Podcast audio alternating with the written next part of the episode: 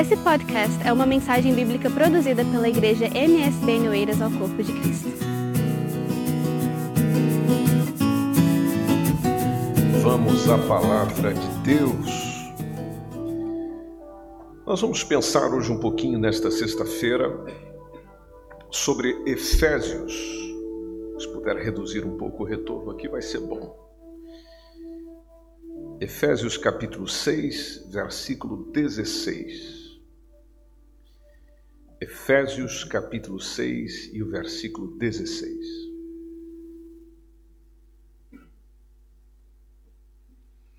Esse é um texto muito conhecido dos leitores da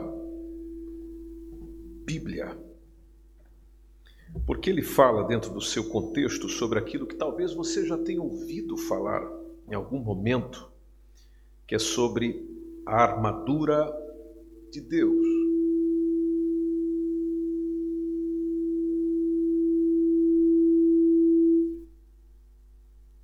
Amém.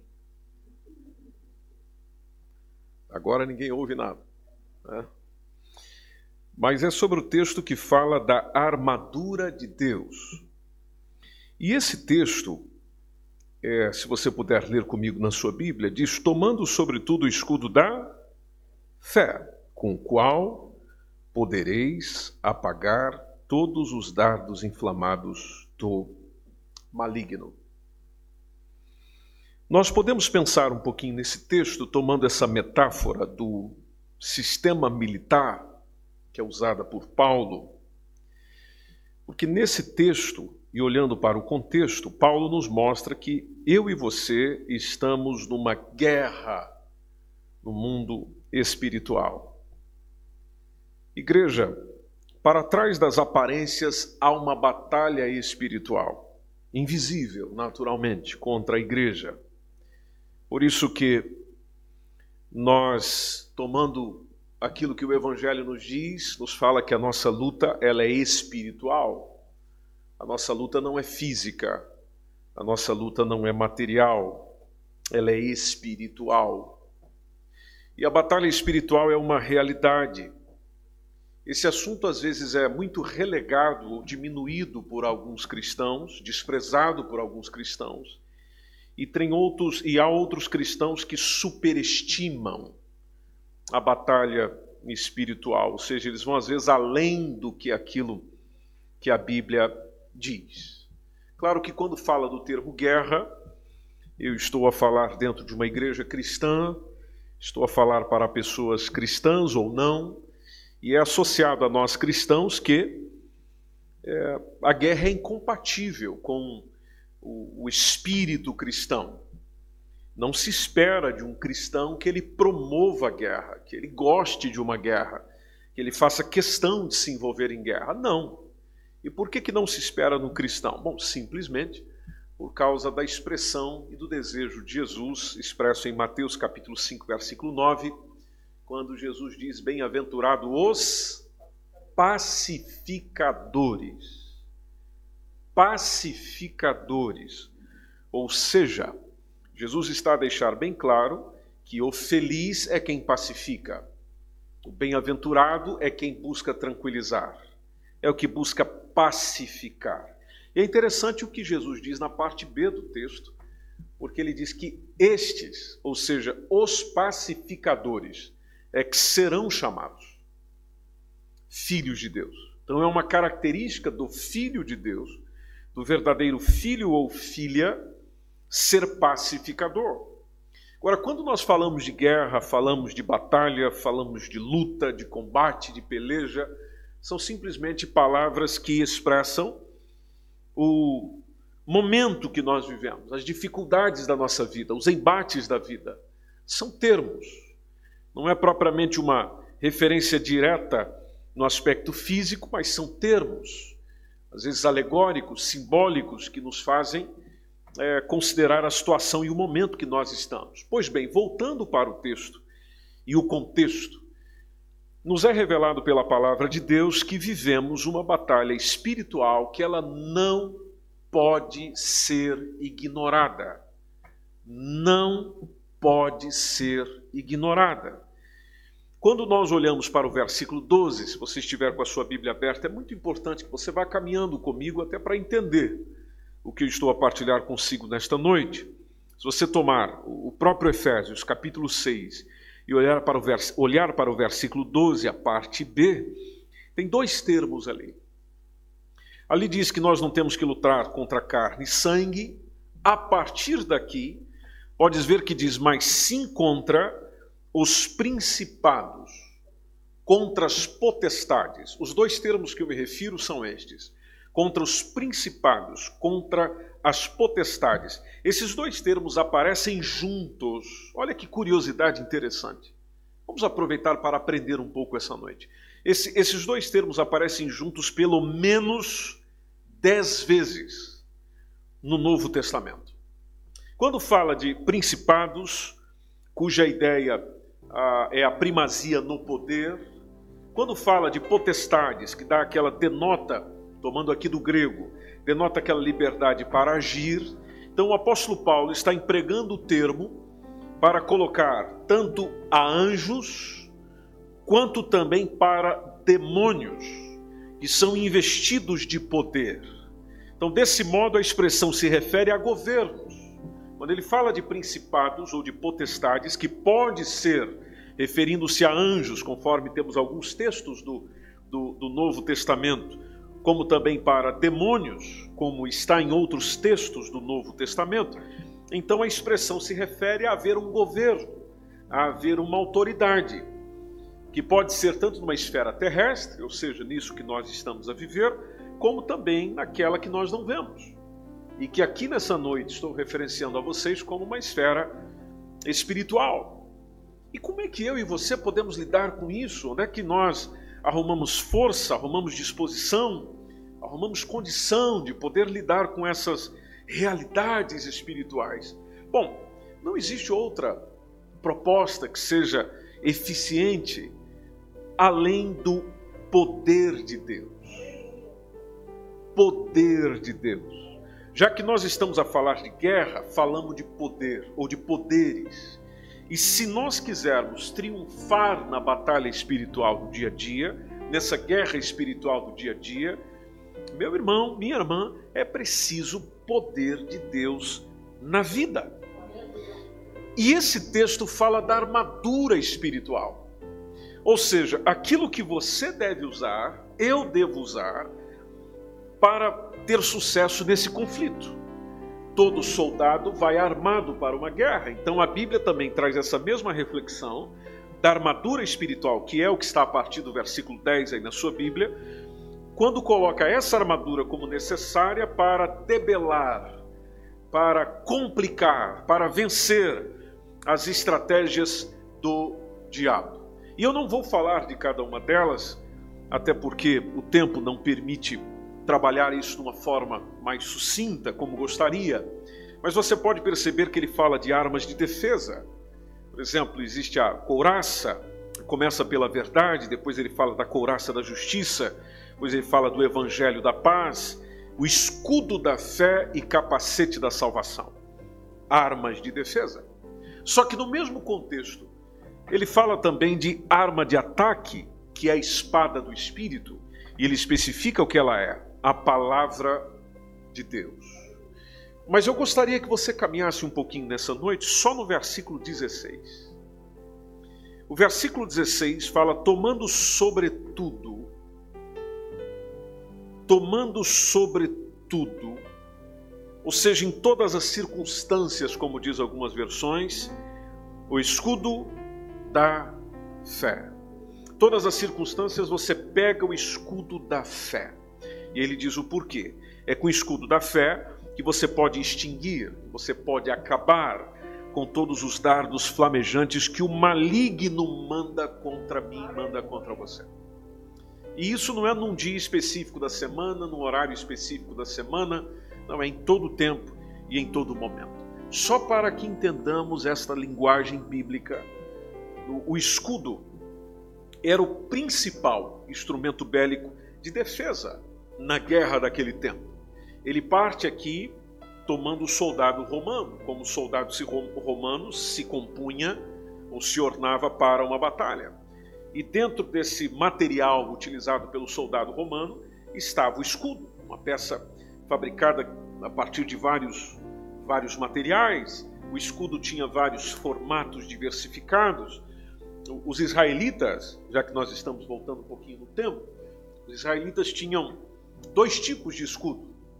O primeiro é, era uma, uma peça que cobria o corpo inteiro. Você já deve ter visto em filmes épicos onde existe uma peça que cobre o corpo inteiro, cobre além da, do capacete, mas vem aqui cobrindo o ombro, vem aqui cobrindo toda a parte peitoral e às vezes na perna do soldado, que, é uma forma de um escudo, porque se a espada bater ali ou qualquer outra coisa bater ali, sustenta o corpo do, aliás, não atinge o corpo do soldado. E dentro do armamento israelita, que você contempla dentro do Antigo Testamento, que lá tem muitas guerras e muitos encontros entre países entre, entre nações, entre reinos, você encontra esse escudo de corpo inteiro que quem utilizava era a infantaria pesada. Ou seja, o pessoal que estava para enfrentar mesmo um momento difícil da guerra. E depois nós temos o segundo, que também era usado pelos arqueiros, que nós encontramos também dentro do contexto de segundo Crônicas. Mas de uma forma ou de outra, a gente percebe a ideia. A ideia do escudo era proteção. Então, qualquer texto bíblico que você lê na sua Bíblia, seja no livro de Salmos ou qualquer outro livro, inclusive nesse texto que estamos a ler, é símbolo de proteção. A metáfora do sistema militar usada por Paulo, mostrando que nós estamos numa guerra espiritual, e eu acho que nós já entendemos isso, e para se proteger nessa guerra espiritual, ele fala que a fé é a sua proteção. Ou seja, uma pessoa sem fé é uma pessoa desprotegida. Uma pessoa sem fé é uma pessoa facilmente atingida. E aqui eu creio que você vai concordar comigo e vai perceber que sempre o elemento na nossa vida que o diabo está a, tentar atacar o tempo todo, porque ele sabe que se tirar isso acaba conosco, é justamente a nossa fé. E o oposto da fé é dúvida. Se você quiser perceber se está cheio de fé ou não, basta avaliar as suas dúvidas. Se você tem mais dúvidas do que certezas, então naturalmente não existe fé. E quando eu estou a falar de fé, o assunto é muito amplo. Existe, por exemplo, a fé natural. Você veio para esta igreja ou veio para este culto nesta noite acreditando em alguma coisa que te trouxe aqui. Se você veio de viatura ou de carro, você veio acreditando no carro, na condição do carro, na possibilidade do carro de te trazer. Se você veio para cá caminhar, você veio acreditar na capacidade das suas pernas, porque senão você não tinha saído de casa. Você tinha dito, não, eu não irei sair porque eu não estou bem da perna. Ou seja, eu tenho dúvidas com relação à sustentabilidade da minha perna. Ou se você veio de uma longa distância com o seu carro, mesmo processo. O carro não está em condições. Se você vem de transporte público, você vem acreditando na capacidade do motorista. Se você veio de táxi, se você veio de qualquer outra forma, você acreditou em algo. É a fé natural que todos nós temos.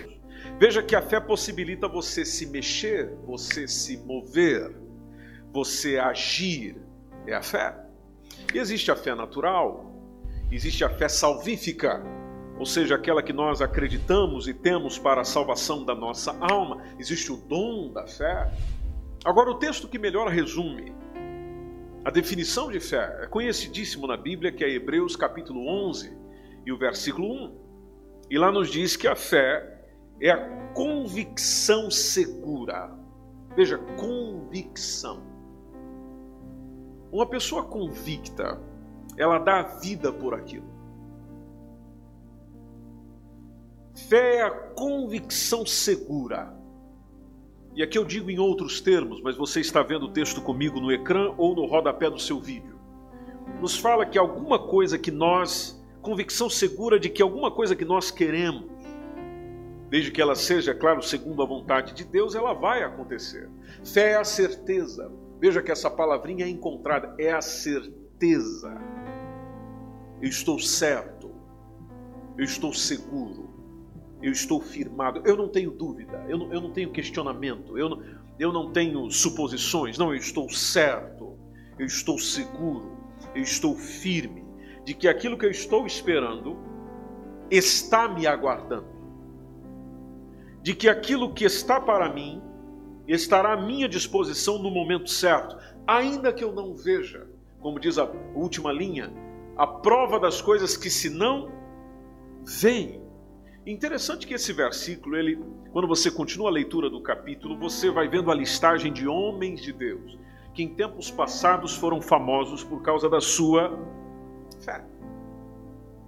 Caminhe comigo um pouco na pessoa de Jesus e você vai perceber que no Evangelho de Jesus, segundo Mateus, nós lemos a maravilhosa história, está em Mateus capítulo 8, a partir do versículo 5 ao 13. Nós temos a maravilhosa história de como Jesus curou o empregado de um centurião romano. Só para que entendamos os termos. Centurião romano, é, o centurião, melhor dizendo, era um oficial romano, era comandante de uma centúria. Isso quer dizer de um destacamento de 100 soldados. Então aquele centurião, ele acreditou, aqui está um exemplo de fé, ele acreditou no poder da palavra de Jesus. Quando você lê o texto, Jesus diz algo a ele, ele confia que Jesus poderia mandar a sua palavra para cumprir a sua vontade. Jesus diz: eu irei, eu irei lá consigo. Ele diz: Não precisa o Senhor ir lá. Olha, olha a confiança do centurião. Não precisa o Senhor ir lá. É a mesma coisa de você encontrar com Jesus e Jesus dizer: o fulano, fulana, eu, eu vou lá na sua casa resolver isso. E você tem tanta fé na palavra que sai da boca dele que você chega a dizer: não há necessidade do Senhor ir. Basta apenas uma palavra sua. É um exemplo de fé onde ele confia, ele acredita naquilo. E o íntimo relacionamento, há um íntimo relacionamento, deixa eu compartilhar isso consigo, que eu, eu julgo ser importante. Há um íntimo relacionamento entre fé e milagre. Você pode perceber que todo momento onde houve um milagre, havia fé. Então, nos faz entender também que falta de fé denota ou mostra ausência de milagres. Por que não temos milagres? Porque falta fé. Onde houver muita fé, onde houver a fé segundo a palavra de Deus nos ensina, haverá milagres. Já que nós estamos a falar da vida de Jesus, observe quantas vezes Jesus teve que chamar a atenção dos doze por lhes faltar fé. Romanos, aliás, Romanos não, Mateus, capítulo 6, versículo 30 é um exemplo quando o Senhor está a falar das necessidades do homem, necessidades básicas, necessidade de comer, necessidade de vestir. E o Senhor, quando traz uma pregação nesse dia sobre esse assunto, ele diz: Se Deus assim veste a erva do campo, que hoje existe e amanhã é lançada no forno, não vos vestirá muito mais a vós. E veja o que ele diz na última linha: Homens de pequena fé. Em outras palavras, por que vocês desconfiam que ele não é capaz de vesti-lo? Que ele não é capaz de cuidar de si? Se nós formos dois capítulos à frente, capítulo 8, versículo 26, lá está um outro chamamento de atenção. Por que temeis homens de pequena fé? Aí é quando ele se levanta, repreende o vento, repreende o mar, e seguiu-se uma grande bonança. Mas veja que antes de ele fazer isso, ele está a lidar com pessoas medrosas. E ele pergunta: por que você está com medo? Em outras palavras, é: você está com medo porque está lhe faltando fé. Mateus capítulo 16, versículo 8, ali quando Jesus está a falar do fermento dos fariseus, Aí, se nós tomarmos a partir do versículo 5, fala de quando os discípulos atravessaram para o lado leste do lago, eles esqueceram de levar pão, esquecemos a comida. Aí, como eles esqueceram, o versículo 6 diz que Jesus faz um comentário. Jesus simplesmente diz: fiquem alertas, tomem muito cuidado com o fermento dos fariseus e dos saduceus. Versículo 7. Aí os discípulos começaram a dizer uns aos outros: baseados naquela palavra de Jesus. E o comentário era: ele está dizendo isso porque não nos fornecemos de pão ou não trouxemos pão. É por isso que ele está a falar isso. Jesus ouviu o que eles estavam a dizer, versículo 8. E aí Jesus pergunta: Por que é que vocês estão conversando por não terem pão? Aí no final o que é que ele diz? ou no meio do texto. Homens de pequena fé. Veja, novamente, lemos três textos apenas dentro do livro de Mateus, onde diversas vezes Jesus teve que conversar com os doze, porque estava lhes faltando fé. Da mesma forma, Jesus está a conversar comigo e consigo nesta noite. Para que não nos falte fé. A falta de fé é que gera preocupação. A falta de fé é que gera medo. A falta de fé é que gera desentendimento. É que gera erro na compreensão da palavra. Fé é uma palavra pequena, mas de um poder atraente. Nós devemos estar dispostos a perder tudo, minha gente boa, menos a fé. Não importa, já que nós estamos vendo o, o, o Efésios 6 e 16, não importa quantos dardos flamejantes Satanás dispara contra nós, o que não nos pode faltar é o escudo da fé, porque o escudo da fé é que pode extingui-los, é que pode acabar com eles. Às vezes a gente confunde coragem com ausência de medo, e coragem não é ausência de medo, não, é simplesmente uma determinação. Uma pessoa corajosa não quer dizer que ela não tenha medo, de forma alguma, ela até tem, mas ela está determinada a liderar os seus medos. Ou seja, o medo não domina, o medo não controla, muito pelo contrário, ela usa o que tem para liderar o medo. E você percebe isso quando os textos bíblicos falam de fé. Deixe-me lembrar um texto. 1 João capítulo 5, versículo 4, nos diz a palavra de Deus, que todo que é nascido de Deus vence o mundo. Eu julgo que esse texto é importante para a nossa reflexão, porque ele fala de fé. E ele fala que a fé começa no algo sobrenatural, que é Deus, começa com Deus. Por isso, essa expressão da parte A do versículo dizendo: todo que é nascido de Deus, essa pessoa nasceu em Deus. Ela começou uma vida em Deus. Ela começou a viver em Deus, respirar em Deus, ter Deus como fundamento da sua existência. Então, todo aquele que é nascido de Deus vence o mundo. Veja comigo a parte B. Esta é a vitória que vence o mundo. Bom, o João responde: é justamente a nossa fé. A vitória que vence o mundo é a nossa fé. E isso é importante. Isso mexe com a tua visão, forma de ver as coisas. Isso mexe com os teus sentimentos, mexe com o teu coração. E, e mexendo com o teu coração, mexe com as tuas palavras. Uma pessoa que vive cheia de fé, ela fala de um jeito diferente, ela expressa-se de um jeito diferente, adora de um jeito diferente, vê qualquer momento da vida, qualquer circunstância de um momento diferente. Deixe-me lhe citar um exemplo. Quando o profeta Eliseu estava cercado pelos inimigos do Senhor, o servo dele foi tomado de medo, foi tomado de pavor, porque quando ele viu os exércitos à volta da cidade, da casa onde estava Eliseu e o servo dele, na visão do servo dele, nossa vida acabou aqui. Eliseu simplesmente levanta os olhos e faz uma oração. A oração que Eliseu fez é: Senhor, eu peço-te que o Senhor abra os olhos deste menino, de forma que ele veja. Essa foi a expressão, de forma que ele veja. E os olhos dele foram abertos. E quando o servo olhou em volta, e ele viu em volta os exércitos do Senhor, com cavalos e com carros de fogo e também preparado para a batalha, quando ele percebeu que o Senhor também enviou toda a artilharia do céu para proteger apenas um profeta e o servo dele, aí a postura dele mudou.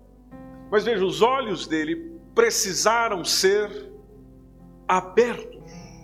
E a fé faz isso conosco. A fé nos abre os olhos. Tanto para a guerra espiritual que às vezes nós estamos enfrentando, mas não só isso, mas para a conquista que o Senhor está trazendo a nós por termos fé nele. É por isso, igreja, que o inimigo vai bater sempre na nossa fé.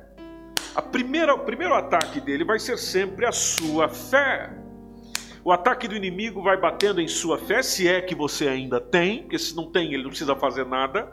E não tendo, ele consegue te atingir em outras áreas. Assim como a falta do escudo permitia um dardo, uma flecha atingir alguma parte do soldado, a falta da fé, do escudo da fé, também permite o inimigo atingir o seu corpo, a sua vida, as suas emoções, a sua forma de ser, a sua forma de estar. Por isso que o versículo 16 diz: tomando sobretudo.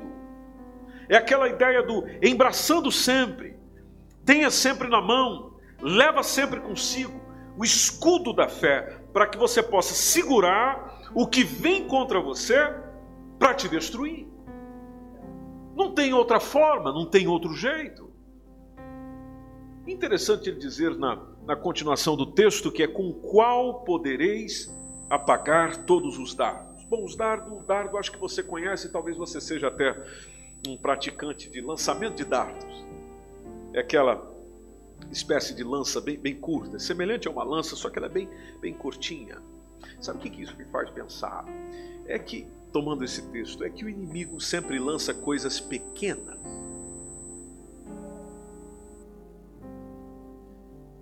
Ele começa com coisas pequenas. Você sabe que tudo começa pequeno, né? E se formos permitindo, isso vai crescendo. Então o inimigo vai lançando calúnia, inimigo vai lançando malícia, o inimigo vai lançando concupiscência ou maus desejos, o inimigo vai lançando um pouquinho de ira, um pouquinho de inveja, um, um, pouquinho, um pouquinho de toda sorte de desobediência, porque a gente sempre tem a ideia de que um pouquinho nunca faz mal. Esquecemos que um pouquinho de fermento, como diz o Evangelho, leveda toda a massa, um pouquinho de mentira não faz mal. Um pouquinho de engano não faz mal. Pois é, é, mas veja, o texto fala de dardos, dardos nos lembra coisa pequena. Então ele começa lançando coisas pequenas. E o dardo inflamado era porque os escudos antigamente eram de madeira. Então, naturalmente, um dardo inflamado, ou seja, um dardo, uma flecha pegando fogo, é, possibilitaria destruir o escudo, colocar fogo no escudo e naturalmente o propósito final atingir os soldados.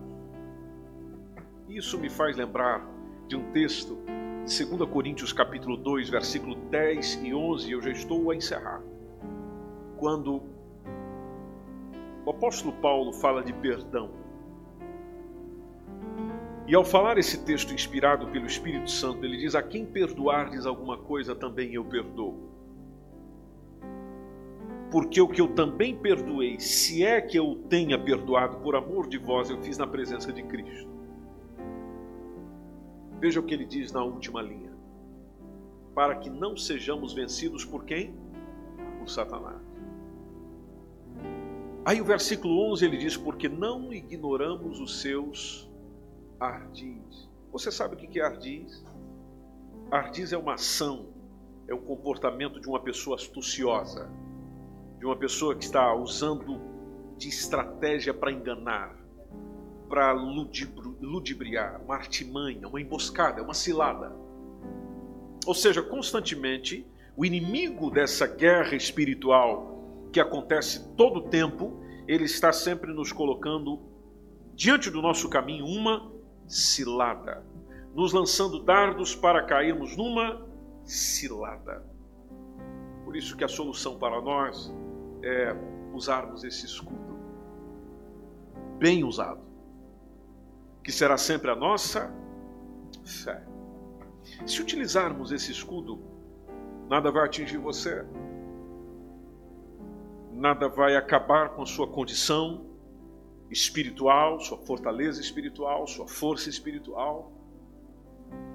As suas emoções serão protegidas pela tua fé.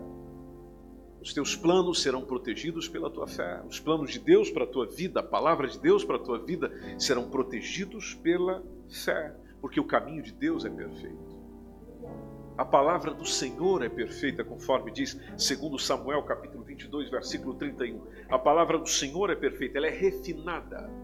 Ela é refinada. E o texto diz que o Senhor é o escudo. Olha lá a palavrinha de novo. Ele é o escudo de todos os que nele então, igreja, eu convido você a estar em pé. Deus, nessa noite, quer trazer fé aos nossos olhos, fé aos nossos ouvidos, fé ao nosso coração, para que aconteça regularmente essa realização viva do que é a palavra dele, do que o Senhor quer dizer, do que o Senhor quer fazer na nossa vida e no nosso tempo. Por isso, não tenha medo Tenha fé. Não tenha dúvida. Tenha fé. Se você quiser vencer tudo isso, você precisa de fé.